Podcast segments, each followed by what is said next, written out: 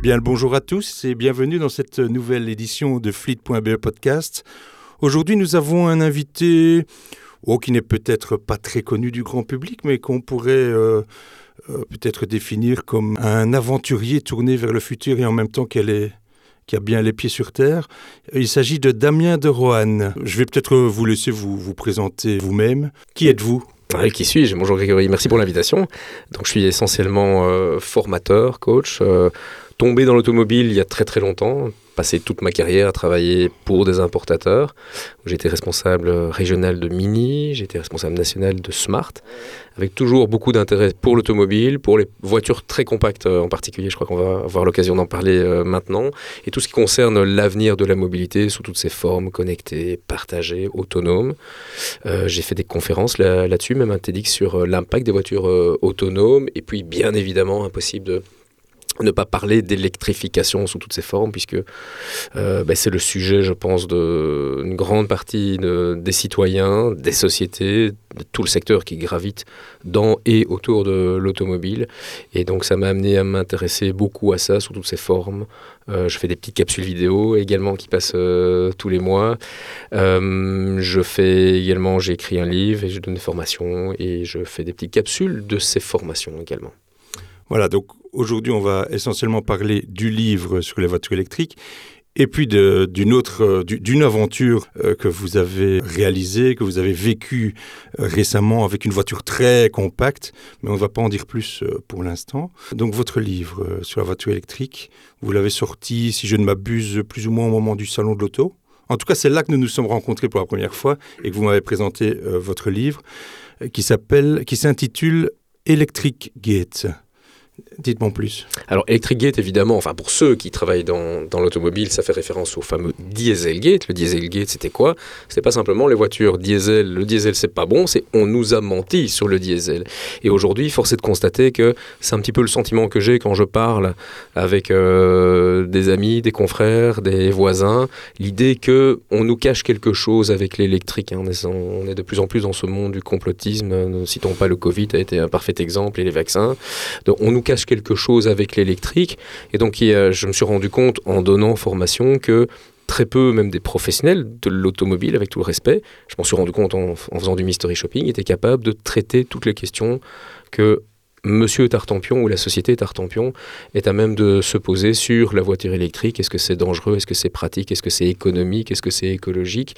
Et donc j'ai essayé de dresser toutes les questions, plus ou moins 100 questions, dans un petit livre, sous forme un peu comme un livre de, recettes de cuisine. Hein. Tout n'intéresse pas tout le monde dans un, dans un livre de, recettes. Pour certains, la partie écologique est prépondérante. Pour d'autres, c'est purement une question d'argent. Donc il euh, n'y euh, a pas de mal avec ça. Et donc j'ai essayé en quelques phrases à chaque fois de traiter une question. Donc dans ce cas-là, c'était sous forme de livre pour le grand public, euh, donc en mode hyper vulgarisation, puisque à la base c'est une formation, donc davantage pour des professionnels de, de l'automobile. Euh, donc l'idée vraiment c'est ça, c'est de tordre le cou, parce que figurez-vous qu'à toute question il y a une réponse. Par exemple, est-ce que la voiture électrique est économique? Oui, dans tous les cas. Mais il faut prendre l'ensemble de l'achat jusqu'à la revente, c'est le fameux TCO, hein, que vous connaissez très, très bien ici, qu'on enseigne depuis des années. Euh, il faut tout prendre, l'achat, les taxes, euh, euh, l'énergie, bien évidemment, l'assurance, la réparation, l'entretien, la deuxième vie est la fameuse valeur résiduelle et on a tort de penser que le TCO ne concerne que les entreprises. Non, mon voisin qui est retraité, il achète tout seul, il paye ses taxes tout seul, il paye son assurance plein pot, il ne déduit rien, il n'a aucun avantage. Donc, s'il y a bien quelqu'un qui est concerné par le TCO, c'est les particuliers. Euh, et pareil pour, euh, pour le bilan écologique, est-ce qu'une voiture électrique est écologique? Non, parce que la seule voiture écologique s'appelle un vélo. Donc la vraie question c'est est-ce que c'est plus ou moins écologique qu'une voiture thermique? Et là de nouveau la réponse est toujours oui, quelle que soit la voiture électrique dans n'importe quel pays. Hein, le pauvre Damien Ernst s'était fait euh, désinguer parce qu'il avait eu le malheur de dire qu'il fallait 600 000 km pour rentabiliser au niveau CO2, rentabiliser une Tesla, parce qu'il avait pris l'exemple de voilà, un très gros véhicule électrique en capacité Tesla, mais de ce type-là, roulant en Pologne où l'énergie est très très carbonée. Oui, là, dans ce cas-là, il faudra rouler beaucoup, mais dans tous les autres cas, depuis la conception, la production de la voiture, la production de l'électricité. En Belgique, par exemple, notre électricité, on ne le sait pas, mais très très très verte. Entre le photovoltaïque, l'éolien, je peux vous garantir qu'aujourd'hui, on aura produit Aujourd'hui, il faut savoir qu'il fait très très chaud. Ah oui, oui, aujourd'hui. Pas que dans ce studio. Il fait 25 degrés, à mon avis. Euh, à l'extérieur, donc on aura eu plein soleil, on aura aujourd'hui produit probablement aux alentours de 5-6 gigawatts d'électricité solaire, c'est-à-dire plus que ce qu'on fait avec tout le reste. Euh, le gaz, l'éolien et bien évidemment le nucléaire en Belgique, notre euh, première source. Donc tout ça pour dire que le bilan écologique est toujours meilleur pour une électrique, mais il faut prendre tout depuis la conception jusqu'au fameux recyclage en passant par la deuxième vie. Et ces batteries sont plus de ça complètement recyclables. Elles seront recyclées. Je pense que vous et moi, on ne sera plus là pour le voir parce qu'elles auront roulé encore, elles auront servi 50, 60, 70 ans peut-être avant d'être démantelées. Et ce qui se trouve dans une batterie a beaucoup de valeur. Donc même indépendamment d'une fibre écologique qu'on pourrait avoir, quand vous avez de l'aluminium, du cuivre, du cobalt, euh, tout simplement du fer, tout ça a beaucoup de valeur, et donc ça a tout intérêt à être recyclé. Monsieur de Rohan, vous êtes un beau parleur, je vois qu'il est difficile de vous interrompre. Je vais essayer de vous piéger. J'ai votre livre sous les yeux. Je vais vous poser euh, une question au hasard. Je vis en appartement, mais il n'y a aucune prise d'électricité dans notre parking. Que faire? Alors, le premier cas de figure, c'est s'il y a des, il n'y a pas de, de, borne dans le parking, hein, parce qu'il y a deux cas de figure. Soit il n'y a aucune solution du tout, soit il y a des emplacements de parking. J'ai donc bien dit, il n'y a aucune borne, aucune prise d'électricité dans notre parking. Ah, mais il y a un parking. Donc ça, c'est la bonne nouvelle. Il y a un parking. Ce qui est le cas, c'est une question, non, mais elle est très pertinente. Pourquoi? Parce que ça concerne à peu près 10% de la population belge qui vit dans ces fameuses tours et hein, qui était la, fierté des années 70 euh, des architectes. Euh, donc un Belge sur 10 vit dans ces tours qui se trouvent où ben Dans les villes. Les villes sont les premières concernées au niveau euh, zone basse émission aujourd'hui et demain ce sera des zones zéro émission. Et une grande partie des gens ont encore une voiture parce que n'en déplaise à certains ministres qui voudraient qu'on soit tous à vélo, eh bien on a encore besoin de voiture pour faire les courses, pour conduire des enfants, pour conduire des personnes âgées, pour aller au boulot, pour, euh, pour euh, plein d'activités. Donc cette question est importante et il y a une réponse. avant de dire, ben, écoutez, débrouillez-vous, achetez autre chose ou allez vous recharger ailleurs, il y a des règles. Euh, et prenons le cas de Bruxelles qui est le plus draconien en la matière, mais les règles sont en gros les mêmes. Il faut rentrer un dossier auprès de, son syndic. Le dossier en question sera soumis euh, au vote de la prochaine assemblée des copropriétaires. Euh, il faut, sera voté, il faudra deux tiers pour que ce soit accepté, comme quand on change l'ascenseur ou la chaudière. Et euh, une fois que cela est accepté par les autres copropriétaires qui finalement sont dans le même bateau, parce qu'eux aussi, dans quelques années, ne pourront plus rouler en thermique, lorsque c'est accepté, il y a encore primo un responsable technique qui vient venir voir si l'installation globale de l'immeuble permet d'alimenter non pas uniquement votre, euh, votre petite place de parking, mais peut-être 50 ou 200 places de parking sans faire sauter euh, les plombs, évidemment. Donc on va peut-être devoir tirer une nouvelle ligne d'alimentation. Donc il y a un, l'aspect technique, et deux, bien évidemment, et c'est là que Bruxelles est le plus draconien, il y a l'aspect sécuritaire. Euh, dans certaines régions, euh, dans, le cas de Bruxelles, euh, par exemple, ce sont les pompiers qui ont presque un droit de veto et qui peuvent déterminer que partout où ils n'ont pas accès avec leur camion, ils peuvent interdire. Donc, c'est pas automatique. Il y a énormément d'immeubles qui se sont tournés vers l'électrification. en France, c'est même un droit dans la loi, ça s'appelle le droit à la prise. Donc, on part du principe qu'on doit vous autoriser à, sauf si vraiment c'est pas possible. Et je vois sourire, je vois sourire parce que vous avez trouvé une autre question vicieuse. Hein. Oh, il y en a plein. Mais, mais disons, on, va continuer euh, dans, dans, ce thème-là. Euh, il n'y a pas de place de parking. Que faire? Ah, autre chose. Là, là, il, y a moins de, il y a moins de pages déjà. Vous avez développé en... C'est plus court dans le développement. Lorsqu'il n'y a pas aucune solution. Euh, il y a peu de pages parce que ça concerne relativement peu de gens. Donc euh, la grande majorité des Belges ne vivent pas forcément dans un château, mais ont une maison avec une possibilité euh, de recharger devant leur maison. Il y a des communes, dont celle où j'habite, qui tolèrent même d'avoir un câble qui passe sur le trottoir moyennant bien sûr une protection pour pas qu'on euh, trébuche, ce que je fais régulièrement. Donc si mon bourgmestre m'entend, mais, euh, voilà, comme ça je me suis dénoncé. Euh, et puis tous ceux qui ont quand même un emplacement. Donc il reste encore les immeubles à appartements sans emplacement. Dans ce cas-là, il reste encore deux possibilités avant de se tourner vers le thermique. deux possibilités, c'est un, les bornes publiques qui sont en train de se multiplier partout, sur tous les parkings publics. ce qui est très bien. À aujourd'hui, on en a beaucoup trop par rapport au parc électrique roulant, malheureusement, ils sont très mal utilisés. En d'autres termes, à 23 heures, ceux qui ne trouvent pas de place même s'il est avec une camionnette diesel, il va se mettre dessus. Et bien évidemment, on a énormément de plugins hybrides qui viennent se charger dessus. On sait bien qu'après 2-3 heures, il devrait libérer la place. Donc voilà, tout ça doit être encore réglementé. C'est une solution. Et l'autre solution, c'est le réseau des bornes rapides, de courant continu, euh, qui sont également en train de se multiplier, qui permettent de se recharger quasi aussi vite que faire le plein, 20-30 minutes. Euh, peut-être une fois par semaine, tout dépend de nouveau de, des distances que l'on réalise. Euh, donc ça prend un peu plus de temps et le gros bémol pour moi n'est pas là, il est sur le prix de l'électricité, parce que les bornes très rapides sont très chères. Ouais. Et donc euh, les auditeurs et les auditrices auront compris que M. De Rohan se déplace en camion, puisque le plein en 20-30 minutes, je, je n'ai jamais vécu ça avec une voiture, en tout cas, avec une voiture thermique.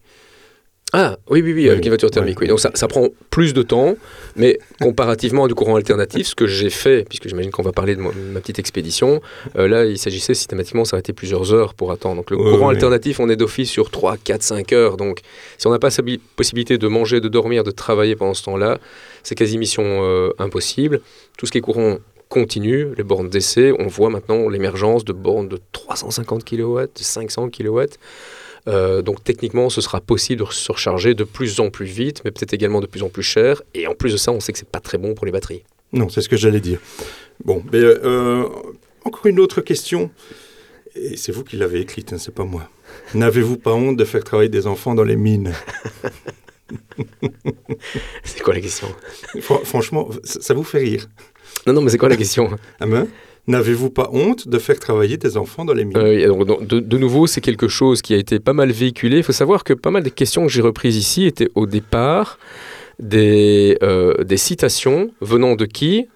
Euh, D'influenceurs et essentiellement du lobby pétrolier texan. Par exemple, la notion de métaux rares est une invention du lobby texan. Donc les terres rares existent, hein, c'est des éléments qui se trouvent dans le tableau de Mendeleev, mais les métaux rares en font partie. Et celle que vous venez de citer ici, euh, c'est effectivement quelque chose qui a, beaucoup été véhiculé, bien évidemment, dans de nombreux pays, dont la RDC, il y a un problème avec, euh, il y a un problème social global, y compris sur le travail des enfants en général, que ce soit dans les décharges publiques, que ce soit dans les mines euh, en général. Mais par contre, si vous allez sur le terrain, ce que certains ont fait, Marc Müller par exemple, qui a pris l'avion et qui allait vraiment visiter plusieurs mines, en fait une mine euh, travaille exclusivement avec des énormes camions et de type euh, Caterpillar. Donc même s'ils n'avaient pas d'orientation, même s'ils se fichaient de la situation des enfants, ils n'en ont pas besoin parce que l'exploitation des métaux qu'on va retrouver ensuite dans les batteries au départ, c'est de l'exploitation de métal tout court. Euh, en fait, lorsqu'on broie une tonne de pierre, on va retrouver quelques grammes maximum de fer, d'aluminium. Et dans le cas du cobalt, en fait, le cobalt est un sous-produit du cuivre. Donc on, on, exploite déjà de toute manière, on casse déjà énormément de cuivre pour récupérer quelques grammes de cobalt. Donc ce n'est pas une exploitation en plus. Le problème est que dans certains villages, lorsque la population s'est rendue compte qu'elle était, qu'elle vivait au-dessus de certaines lames euh, de cobalt, bien évidemment, il y a cette tentation euh, d'aller se puiser pour le, revendre, ce qui est plus que légitime sur les situations. Et ça représente plus ou moins, c'est pas. Euh, pas pour mettre ça de côté, mais ça représente plus ou moins 5% de la production. Pareil pour le lithium. En fait, le lithium, c'est un sous-produit du potassium. Donc le potassium, ça fait déjà des décennies qu'on l'utilise pour l'agriculture. Eh on s'est rendu compte qu'on pouvait également extraire du lithium euh, sur base des mêmes marais salins qui se trouvent euh, en général plutôt en Amérique euh, latine. Voilà, bon, je vais arrêter de vous taquiner. Et voilà, moi je conseille vraiment la lecture de, ce petit livre, c'est sympa. Euh, en plus, il y a une bibliographie quand même assez complète, donc euh, je veux dire, c'est pas, vous n'avez pas tout puisé de, votre pouce, si je puis passer l'expression. Euh, vous vous êtes basé sur de la littérature scientifique, sérieuse, etc. Et donc, vous retrouverez toutes les coordonnées de ce livre sur fleet.be. Je vais quand même vous poser une dernière question, issue du livre, et qui va faire la transition vers notre prochain sujet. Chaque année, je passe l'été dans le sud de la France. Possible en voiture électrique? Alors j'ai tellement entendu la question que je me suis dit, bah, écoutez, je vais, le faire moi-même. Comme ça, on joint l'utile à l'agréable, on prouve par les faits ce qu'on affirme dans les écrits. Et donc je suis parti de Turin vers Bruxelles, qui est supérieure à une destination de vacances, puisqu'on est sur 1300 km. Et je me suis dit, tant qu'à faire, on va pas prendre ni une Zoé, ni un gros SUV électrique, on va prendre un quad électrique, en l'occurrence une microlino. Pourquoi une microlino? Euh, ben Parce qu'elle est produite dans le sud de Turin.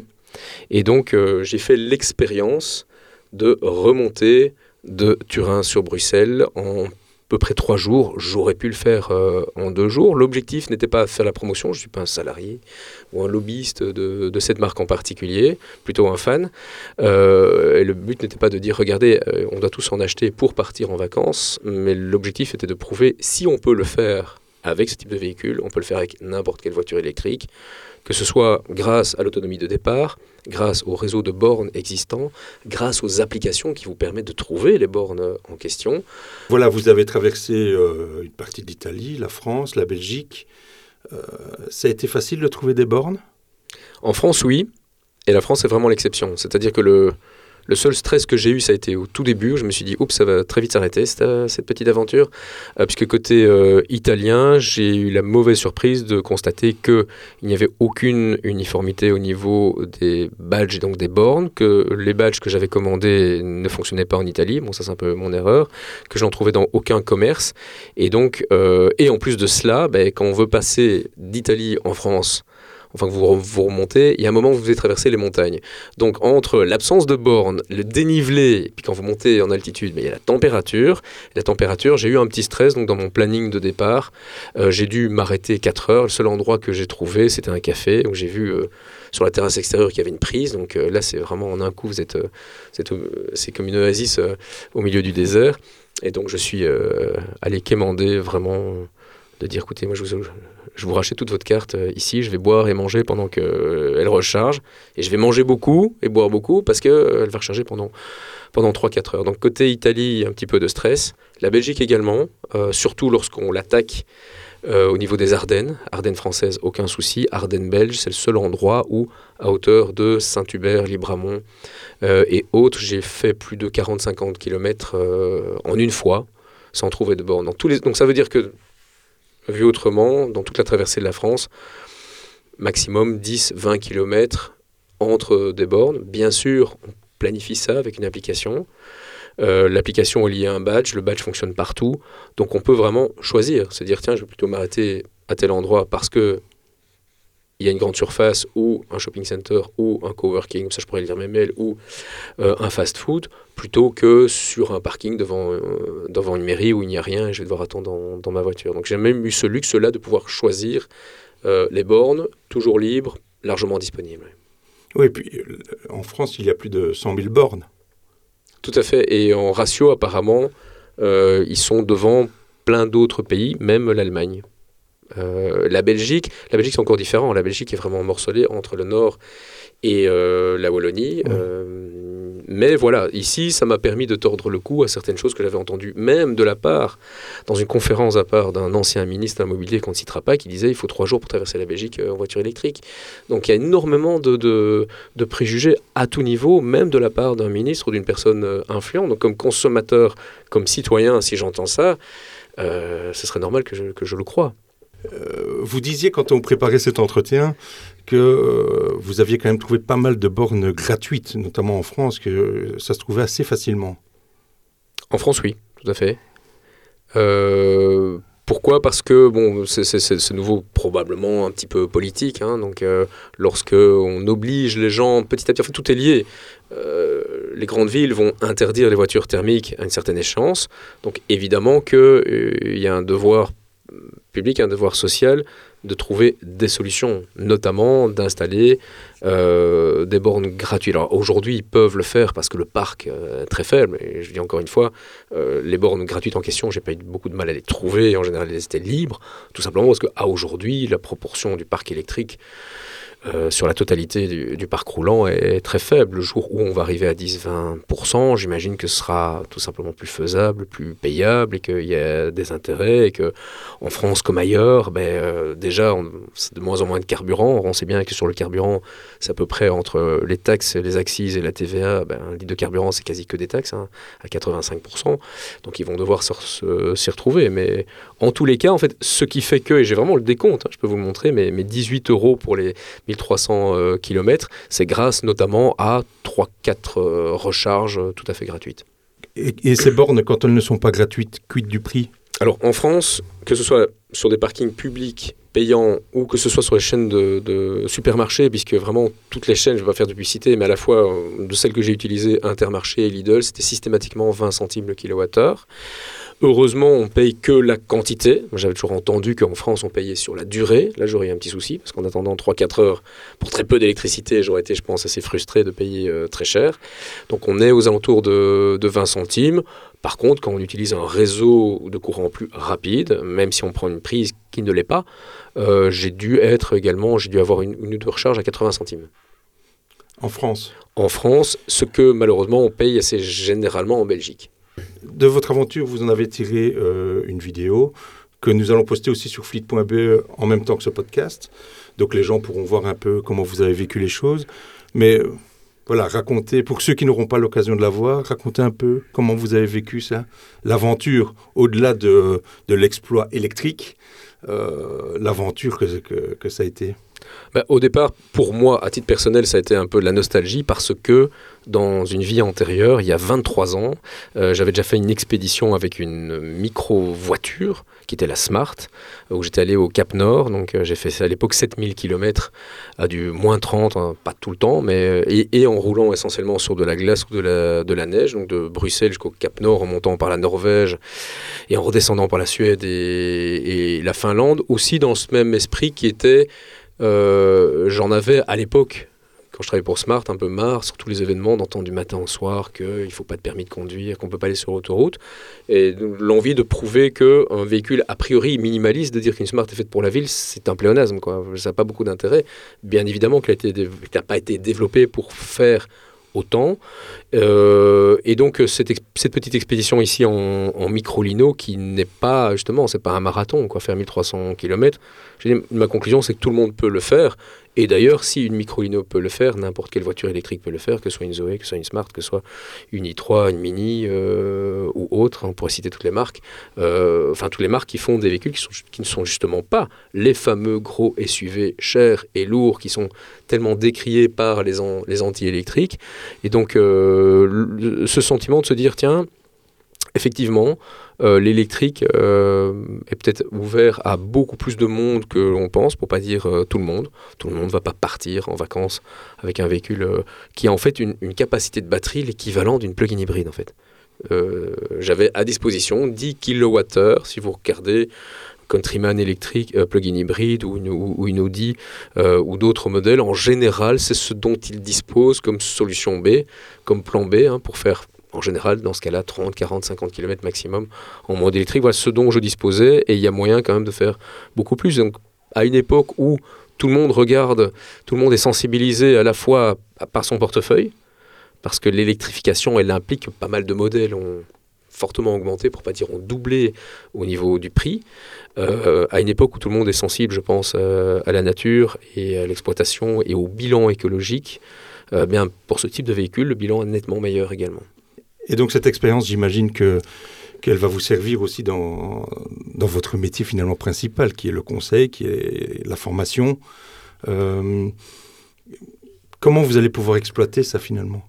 Euh, pour moi, c'était vraiment un complément du livre et des formations, parce qu'une formation, c'est théorique, un livre, c'est théorique, et finalement, de, donner des formations, de prétendre ou parler euh, dans les médias sans ne pas l'avoir exploité soi-même, ne pas l'avoir expérimenté soi-même, c'était un petit peu un manque de crédibilité. Donc, en tout cas, ça m'a apporté cela en plus du plaisir personnel de l'avoir fait, de se dire tiens au départ c'était un clin d'œil, euh, c'était franchement une blague entre le patron de Microlino et moi qui me disait euh, tiens euh, j'envisage de retourner pour les vacances, je pense que c'était du côté de la Grèce. Et c'est là que je lui dis tiens moi moi j'aurais bien fait un, un Turin Bruxelles. Et puis c'est devenu chiche. Et puis j'ai fait. Et puis et puis voilà. Une toute dernière question peut-être comment voyez-vous l'avenir de la mobilité ou de l'automobilité vous qui vous intéressez à la voiture autonome, la voiture électrique, la voiture partagée bah, elle, sera tout cela. Hein. Donc les, voitures aujourd'hui sont déjà fortement connectées.